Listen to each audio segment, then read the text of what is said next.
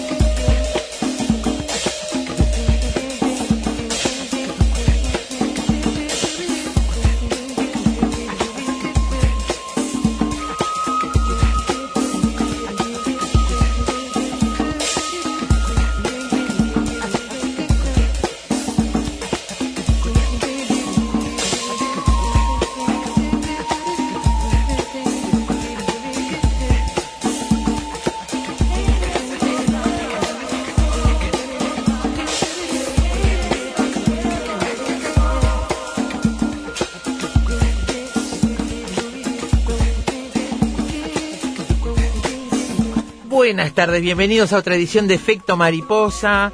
Ya cuando estamos en jueves, hoy no está Alberto con nosotros, se siente un poco mal, no estaba bien, mañana seguramente estará de nuevo aquí, así que lo esperamos, que se cuide y se mejore, porque mañana esperamos tenerlo aquí de nuevo para terminar la semana. Pero hoy arrancamos con equipo por la mitad, digamos, porque Gabriela sigue de vacaciones por el mundo, visitando lugares maravillosos, así que tendrá varias cosas para contar cuando llegue y esperemos que muchos insumos para este programa que tiene eso, que no nos deja vivir los placeres de la vida sin pensar en el programa, en realidad, ¿no?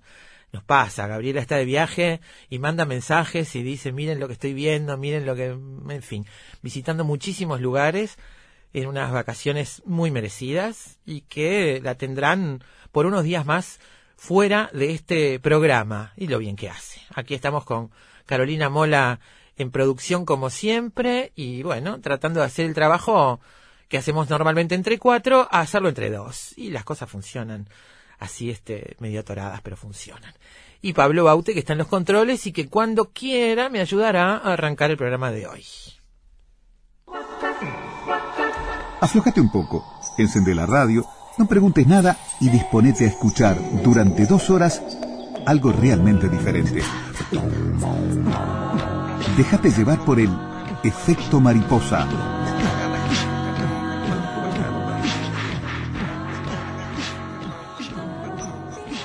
El título para esta tarde, amigos, es Over the Rainbow, o sobre el arco iris, o detrás del arco iris, como se ha traducido en una forma no literal.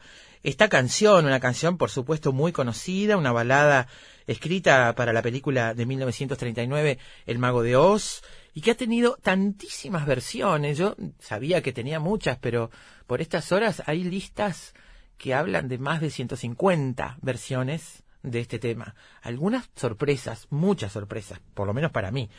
Eh, fue ganadora del premio Oscar a la mejor canción original en su momento.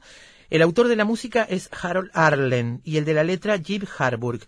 Junto a Singing in the Rain es una de las canciones más representativas del cine de los Estados Unidos y de esa gran escuela de cine que fue en ese momento, de esa, eh, época dorada del cine y sobre todo de lo musical, que en Estados Unidos supieron hacer tan bien. Especialmente escrita para Judy Garland, la canción, eh, bueno, acompañó a la actriz durante toda su vida, en todas sus apariciones públicas, se le pedía que la cantara y desde su repentina muerte siempre se le ha relacionado con ella, con el séptimo arte, y la letra y la melodía han sido toda una fuente de inspiración para mucha gente. Este es el punto de partida para hoy. En realidad queríamos hablar de color, de luz, de percepción, y elegimos este título porque nos daba, como siempre buscamos en efecto mariposa, nos daba la oportunidad de encarar distintos temas muy diferentes, pero que nos interesan, todos nos interesan mucho. Para empezar, vamos a repasar un poco la historia de esta canción y algo sobre el arco iris, la historia de esta canción que tiene algunos aspectos que todavía pueden servir para agregar información sobre un tema que ha sido tantas veces reseñado y comentado. Pero hay siempre alguna cosa nueva que aprender, en particular algunas informaciones sobre esta canción que son de ahora, de ahora. Algunas informaciones con, que tienen que ver con lo legal, ya veremos. Después, el arco iris, pero el arco iris en la cosmovisión prehispánica andina, a partir de un trabajo muy interesante de la doctora María del Carmen García Escudero, que es profesora investigadora del área académica de Historia y Antropología en la Universidad Autónoma del Estado de Hidalgo, y ella se basó, por un lado, en documentación y por otro lado en trabajo de campo, para ir más allá que lo que reseñan eh, los conquistadores sobre cómo en esa comunidad prehispánica percibían el arco iris.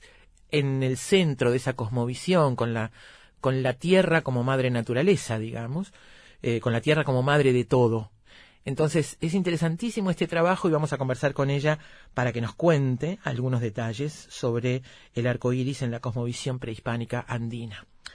Después, un repaso por algunas canciones que ganaron el Oscar. Siempre es lindo repasarlas, muchas de ellas las tenemos en el corazón, en el recuerdo, las cantamos, han tenido versiones, han tenido historias. Bueno, será un buen pretexto para disfrutar de la música, repasar canciones ganadoras del Oscar de todos los tiempos. Después, el color, la realidad y nosotros. Yo tengo aquí sobre la mesa hace varios días y agradezco a Fin de Siglo, a la editorial Fin de Siglo y a Estefanía Canalda que nos acercaron este libro del arquitecto Dardo Bardier. El color, la realidad y nosotros. Cómo percibimos nuestro mundo. Una selección de artículos de este arquitecto, constructor y diseñador que ha aplicado sus estudios sobre la visión humana y que investiga cómo la percepción visual afecta, en especial mediante el color, nuestra concepción del mundo con consecuencias científicas y filosóficas. Es un militante del color, es el presidente del Club de Fans del Color en Uruguay, un hombre que ha estudiado muchísimo, ya ha estado aquí en Efecto Mariposa. En realidad, nosotros nos tomamos el atrevimiento de invitarlo, por ejemplo, para hablar específicamente del color rojo, por decir algo.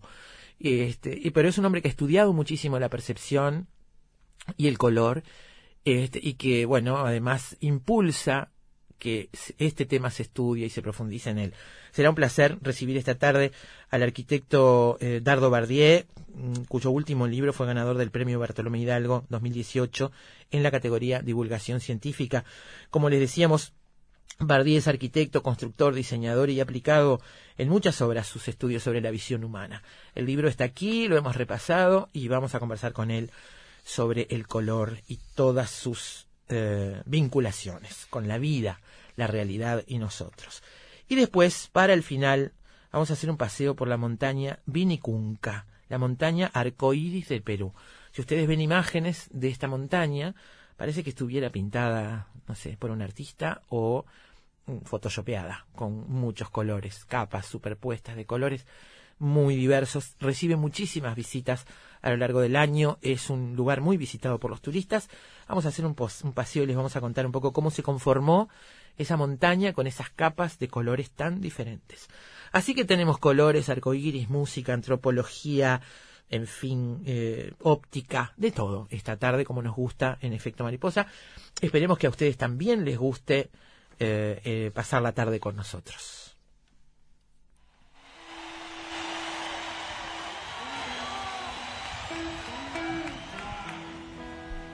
Vamos a repasar algunas versiones hoy, pero empezamos por el señor de la guitarra, Eric Clapton.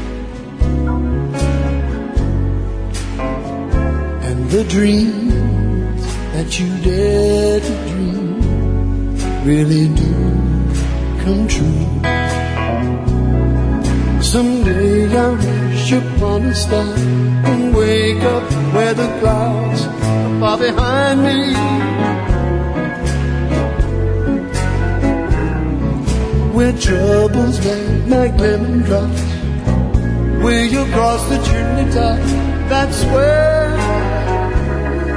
you'll find me. Somewhere over the rainbow, bluebirds fly. Birds fly over the rainbow.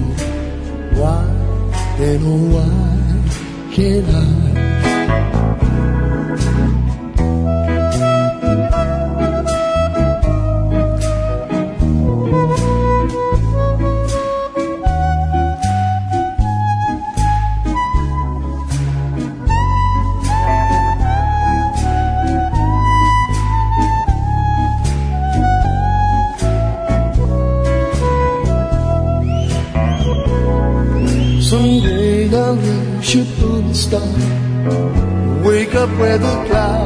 Are far behind me.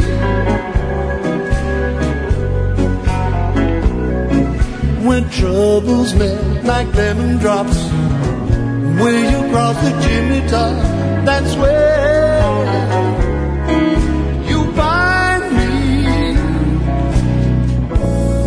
Somewhere over the rainbow, bluebirds fly, fly over the rainbow. Why, then oh why can't I? Birds fly over the rainbow. Why, then oh why can't I? If happy little bluebirds fly beyond the rainbow, why, oh, why can't I?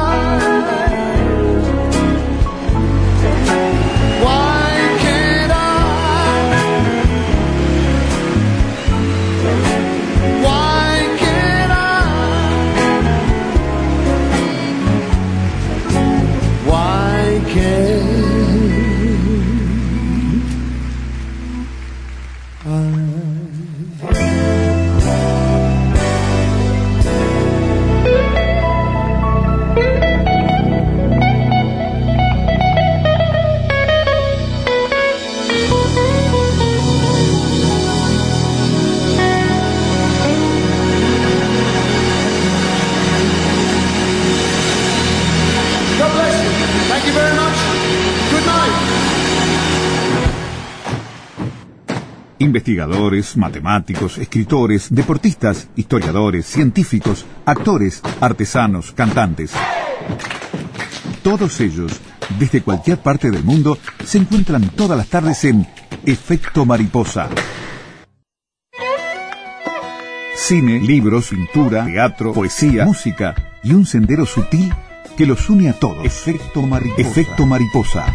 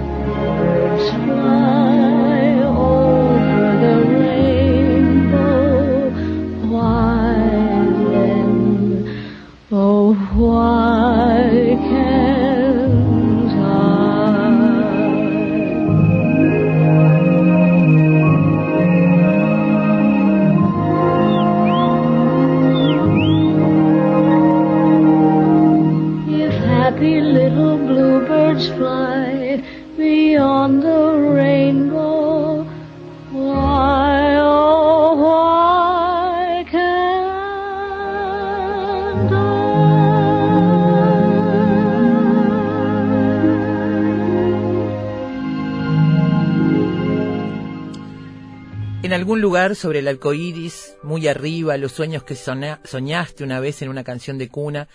En, en algún lugar sobre el arco iris, pájaros azules vuelan y los sueños que soñaste realmente se hacen realidad. Algún día pediré un deseo a una estrella. Despierta donde las nubes están lejos detrás de mí, donde los problemas se derriten como gotas de limón, muy por encima de la parte superior de la chimenea es donde me encontrarás, en algún lugar del arco iris y el sueño al que te atreves, ¿por qué no puedo yo? Algún día desearé una estrella. Dice esta canción que bueno, que todos podemos tararear, aunque sea el estribillo, este, bueno, tararearla todos, la melodía la reconocemos. Eh, es la balada escrita, como decíamos, para la película del año 1939, ganadora del premio Oscar a la mejor canción original. Especialmente escrita para Judy Garland, es la canción que la acompañó siempre y en todos lados le pedían que la, que la cantara. Judy Garland escribió sobre esta canción al autor. Over the Rainbow se ha convertido en parte de mi vida. Simboliza también los deseos y sueños de la gente que estoy segura de que este es el motivo por el que la gente llora cuando la oye. La he cantado cientos de veces y sigue siendo la canción que llevo más cerca del corazón, dice Judy Garland. Eh, la canción fue considerada en muchas ocasiones una de las más grandes del siglo XX, aunque se dice que en su momento casi fue eliminada de la película. En teoría, lo que decían los productores es que la canción disminuía el ritmo de la película porque la mayor parte de la música es más enérgica en contraste con esta melodía suave, la mayor parte de la música en el resto de la película.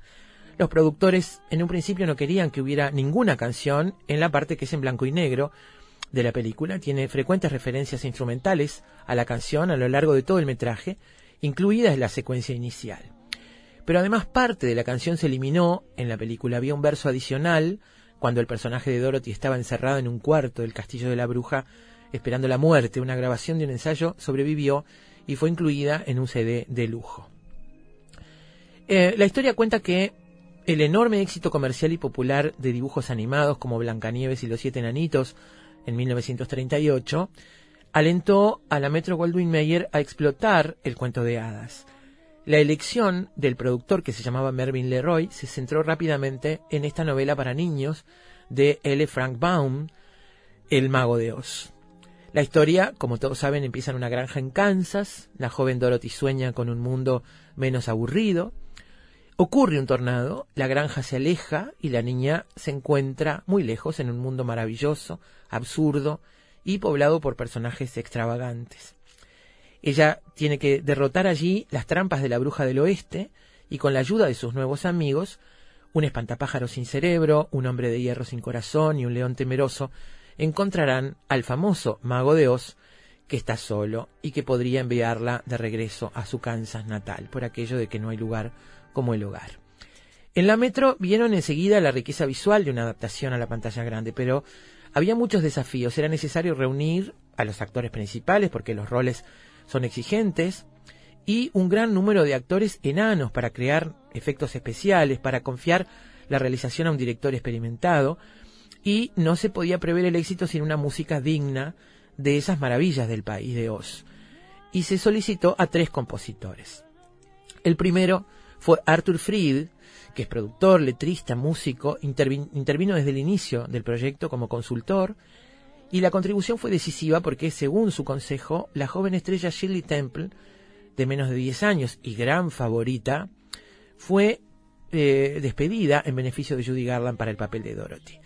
Eh, bueno, era casi obvio que en aquel momento, con Shirley Temple en el estrellato, eh, debía ser la contratada para mm, representar a esta niña. Sin embargo, Arthur Fried fue el que recomendó que se inclinaran por Judy Garland. Fried cree que el talento lírico de Edward Harburg coincidiría perfectamente con los dones melódicos de Harold Arlen y se unió a estos otros dos autores para escribir las canciones de la película. Harold Arlen, el hijo de un cantante, ya era conocido por su música de jazz y su música de cine. Durante cinco años, entre 1930 y 34, compuso para el Cotton Club de Harlem y allí se, se codeaba con Duke Ellington, con Cap Calloway y también se vinculó en amistad con George eh, Ira Gershwin. Y un tercer músico famoso fue Herbert Stothart, responsable de componer la música original de la película. se trata en este caso de la música instrumental, la que uno escucha en los créditos y en las escenas que no son cantadas. Stothart escribe una partitura para orquesta sinfónica y para ese propósito convocó algunos pilares del repertorio clásico, como The Pleasant Farmer de Schumann, a Night on Bald Mountain de Mussorgsky y quizá Harry Janos eh, de Kodali. La película está dirigida por Victor Fleming. El resultado es un éxito crítico y popular. El 29 de febrero de 1940, la ceremonia de los Oscar se, eh, la ceremonia de los Oscar eh, coronó a Victor Fleming, pero por otra película del año 39, que es lo que el viento se llevó. El Oscar a la mejor canción fue para Arlen y Harburg para esta canción sobre el arco iris.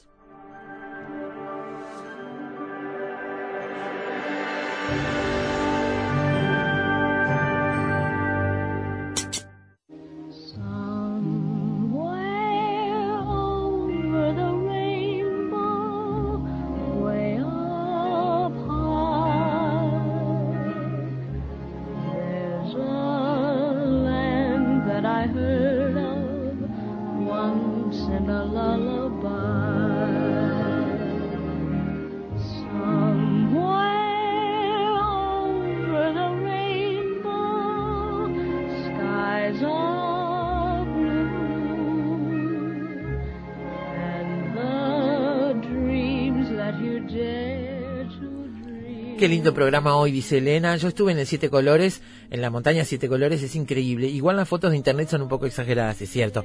Hay de todo, ¿eh? Si uno busca en internet hay algunas más en, eh, engamadas, en colores ocres, y hay otras que le ponen color, como decimos habitualmente. Son casi 5.000 metros y cuesta mucho subir, pero vale la pena. Gracias, Elena, por la foto que nos manda y por este, por este dato. Bueno, eh, seguimos con esta canción porque hay canciones que son inolvidables, como es el caso de esta, esta que estamos escuchando y que hoy da título a Efecto Mariposa. Tiene 80 años de existencia y sigue siendo una gran fuente de inspiración para mucha gente, sigue siendo versionada y sigue siendo recurrida. Eh, hay un periodista y cineasta canadiense israelí que se llama Sincha Jakobovich, tres veces ganador del premio Emmy en la categoría de periodismo investigativo, que se dedicó a profundizar en la historia de esta canción y descubrió detalles que eran hasta ese momento desconocidos para muchos relacionados con esta canción.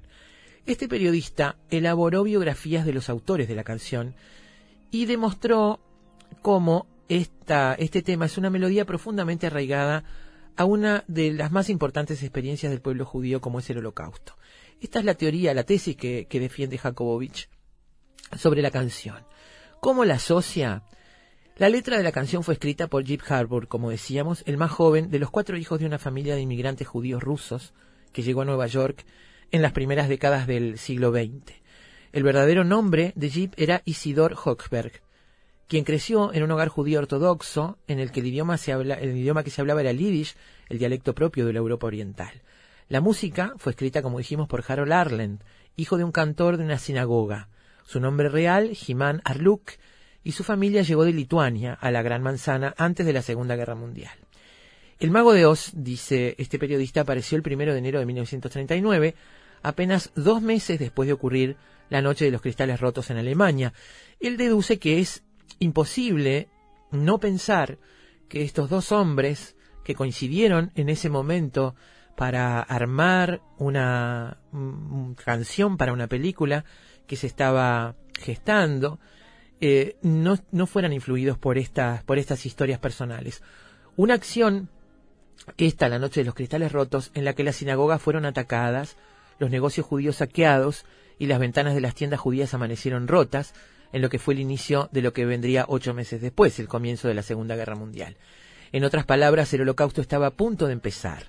De acuerdo a Jakubowicz y Kugel, madre de la cantante Pink lituana de origen judío, los dos compositores de la melodía le dieron a esta un carácter simbólico y curiosamente profético desde su condición de inmigrantes judíos, que como muchos otros inmigrantes buscaron concretar un sueño en el nuevo continente después de huir de las persecuciones en Europa en los tiempos previos a la explosión de la Segunda Guerra Mundial. Esto dice este periodista y cineasta canadiense israelí, tres veces ganador del premio Emmy por periodismo investigativo, Simcha Jakobovich.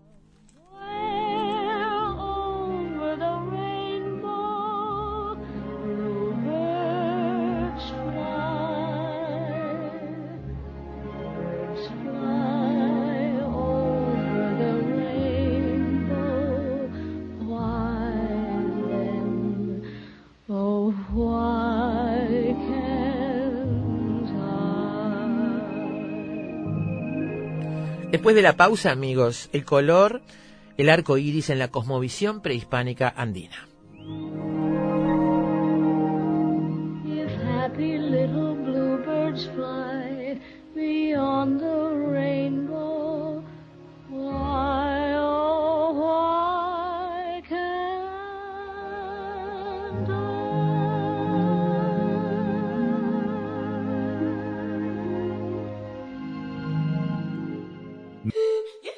Volar es necesario.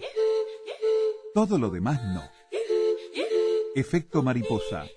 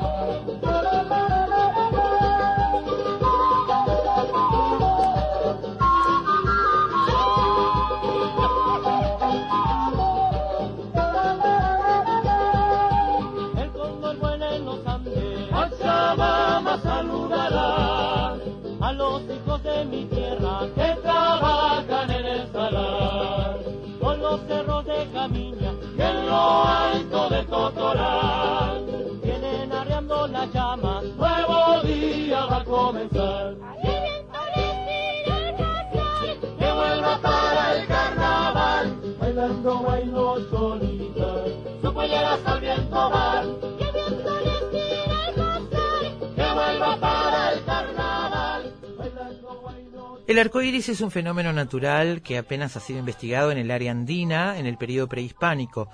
Las poblaciones nativas le temían principalmente porque éstas opinaban que se introducía dentro del cuerpo.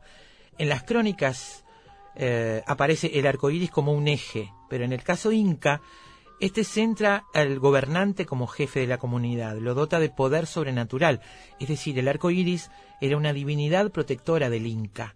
De esta manera, el fenómeno multicolor se presenta como un acontecimiento complejo, pues se insinúa como una deidad bipolar, relacionada con las dos fuerzas que dominan el cosmos, pero su importancia se halla principalmente en que fue un agente regulador de los ciclos hidrológicos que fertilizaban las tierras. Este es el resumen del trabajo El arco iris en la cosmovisión prehispánica centroandina de eh, María del Carmen García Escudero, doctorada en antropología de Iberoamérica por la Universidad de Salamanca, investigadora de la Universidad de Salamanca eh, y también eh, profesora investigadora del área académica de Historia y Antropología en la Universidad Autónoma del Estado de Hidalgo. María del Carmen, buenas tardes y muchísimas gracias. gracias por recibirnos. No, gracias a ustedes por la invitación, es un placer.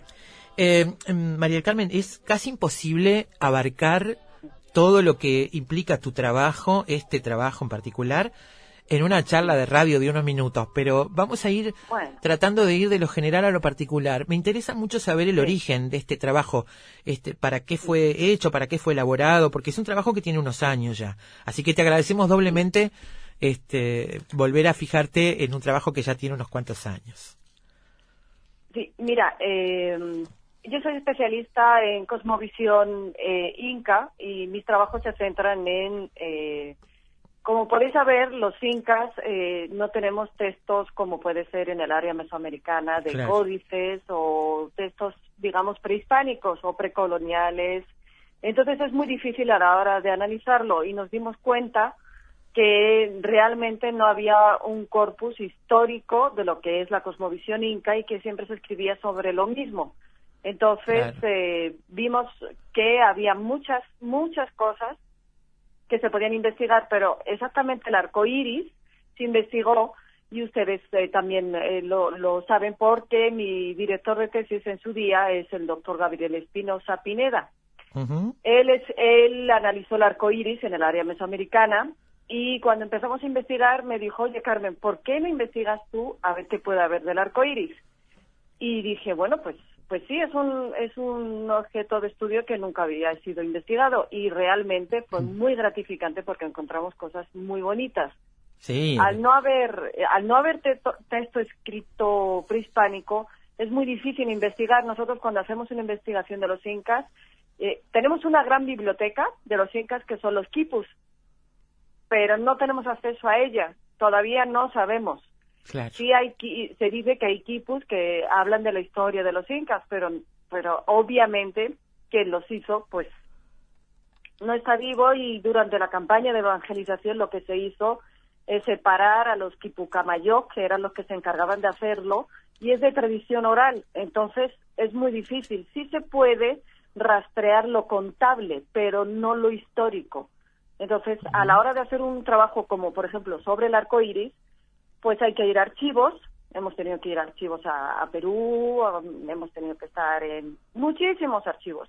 Mirar manuscritos e ir a las fuentes eh, primarias. Ahí está. Es, ahí, son las dos, digamos, las dos raíces de, de- de fuentes de información. Por un lado, Sí. los, los documentos, digamos, que como tú decías, no son prehispánicos, hay, eh, lo que hay son crónicas del conquistador, digamos, sobre... O las crónicas son interpretaciones. Claro, exactamente. Y por otro lado, el trabajo de campo buscando la primera mano, cosa bastante complicada. Eso. Repasemos un Sí. poco lo que son los quipus que tú decías, no lo sabemos todavía, que es una, una manera de, de, de guardar información, pero hecha con, con nudos y cuerdas. Sí, con nudos y cuerdas. El equipo es muy interesante y también es como una historia un poco trágica porque nos frustra mucho a los investigadores. Primero sí. están desubicados porque se sacaron de los yacimientos y, y cuando se saca algo del yacimiento se descontextualiza, entonces no sabes si es un yacimiento donde eh, era pues un hábitat, mm, era de oficios, era de tal gobernante, entonces no hay muchas pistas que no se pueden seguir. Me imagino la Luego hay muchas- sensación, la sensación de frustración de la que hablabas, ¿no? Ah, Tener eso, saber que hay tanta ¿No? información ahí y no poder acceder a ella, ¿no? ¿Habrá en algún Tenemos una momento, biblioteca estupenda. habrá en algún momento estupenda. alguna manera de acceder? ¿Te parece que habrá? Mira, yo soy muy escéptica y es muy complejo porque numéricamente, obvio sí, son nudos. Cada nudo tiene una correspondencia, pero al estar desubicado, pues no sabes con qué puedes enlazarlo.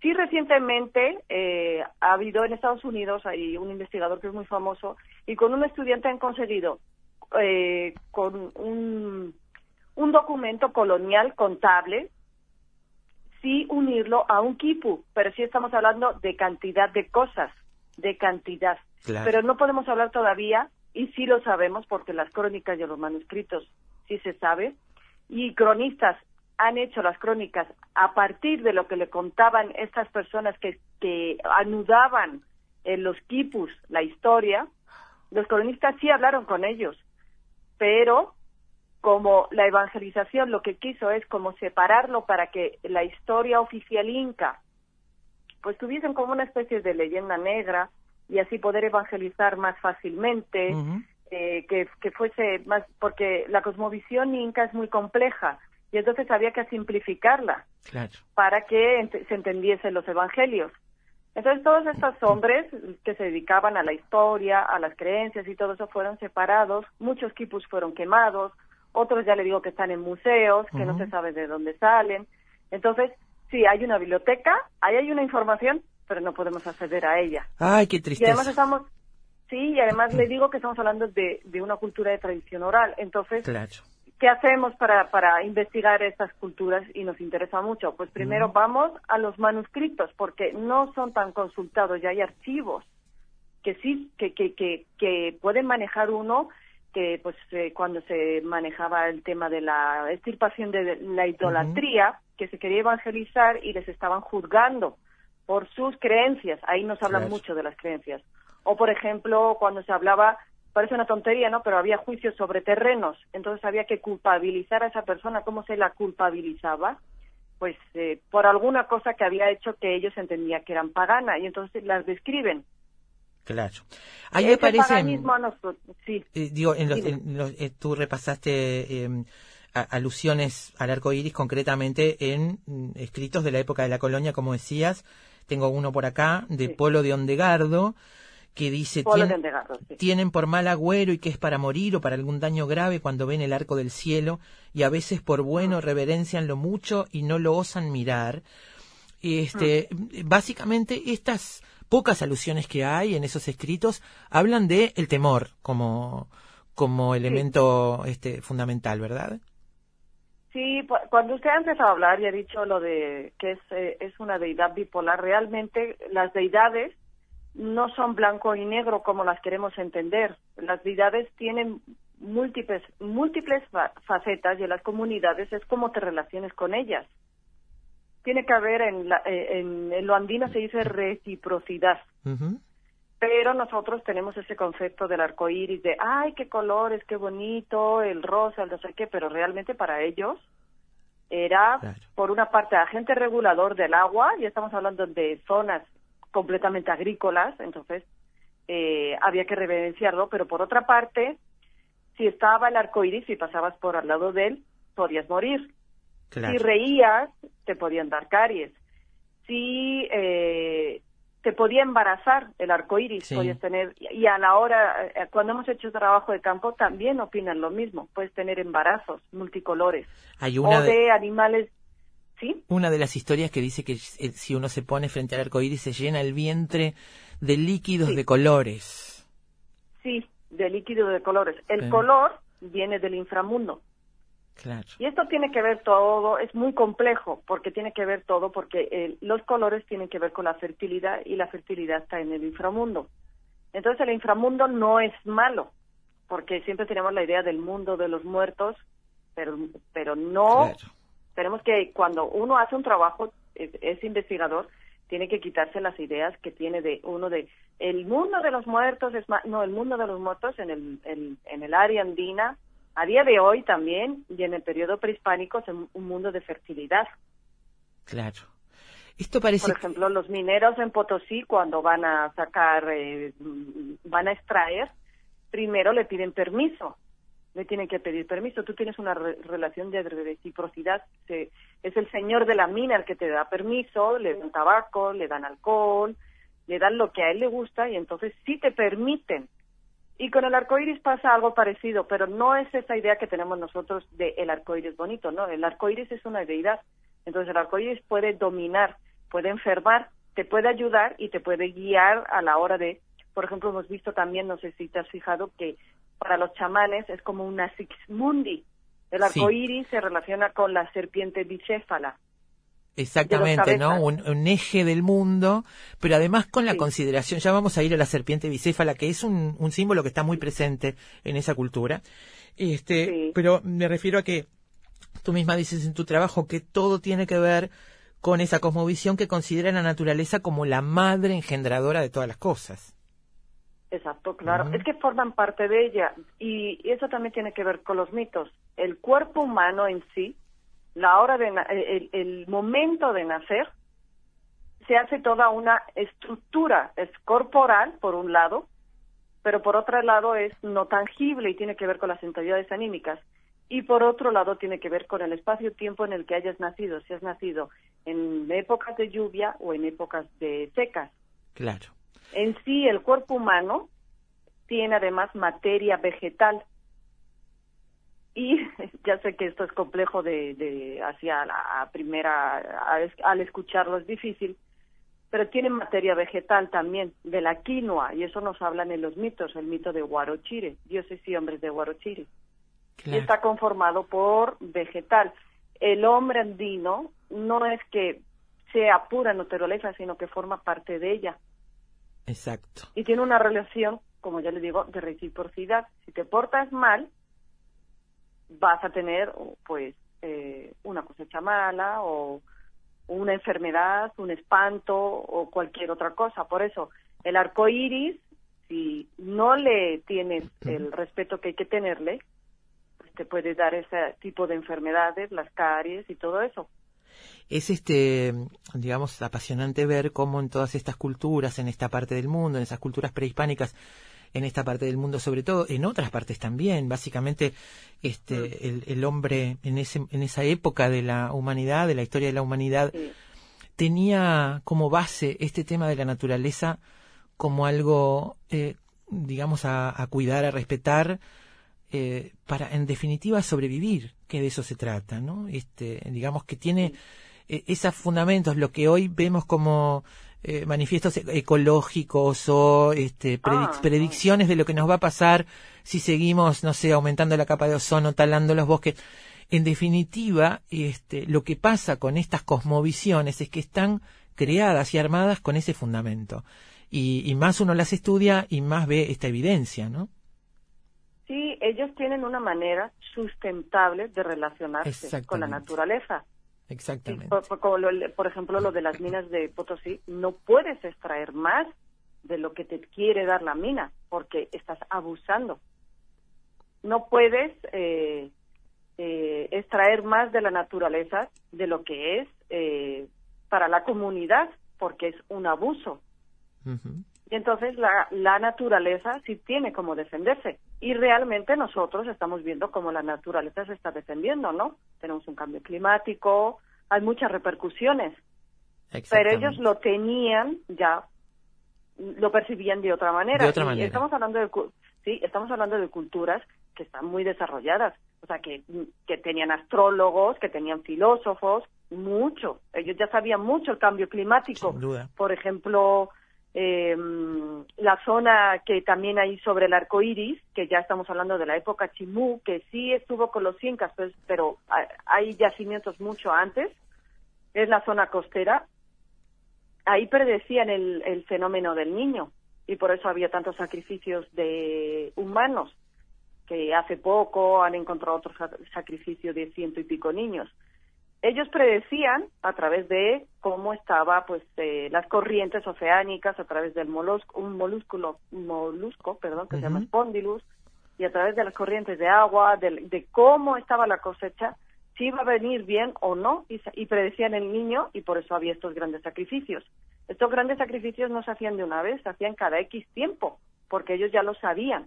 Entonces realmente no es que sean eh, culturas eh, la gente se asombra y dice, ¿cómo hace tanto tiempo? No, es que ya desde la época de los cazadores recolectores, los cazadores recolectores ya ellos miraban las aves, cuándo cuándo venían, cuándo se iban, cuándo tenían que plantar, cuándo no se tenía que plantar, cuándo se tenía que cosechar, y luego ya se empezaron a hacer las zonas de asentamiento y la agricultura. Claro.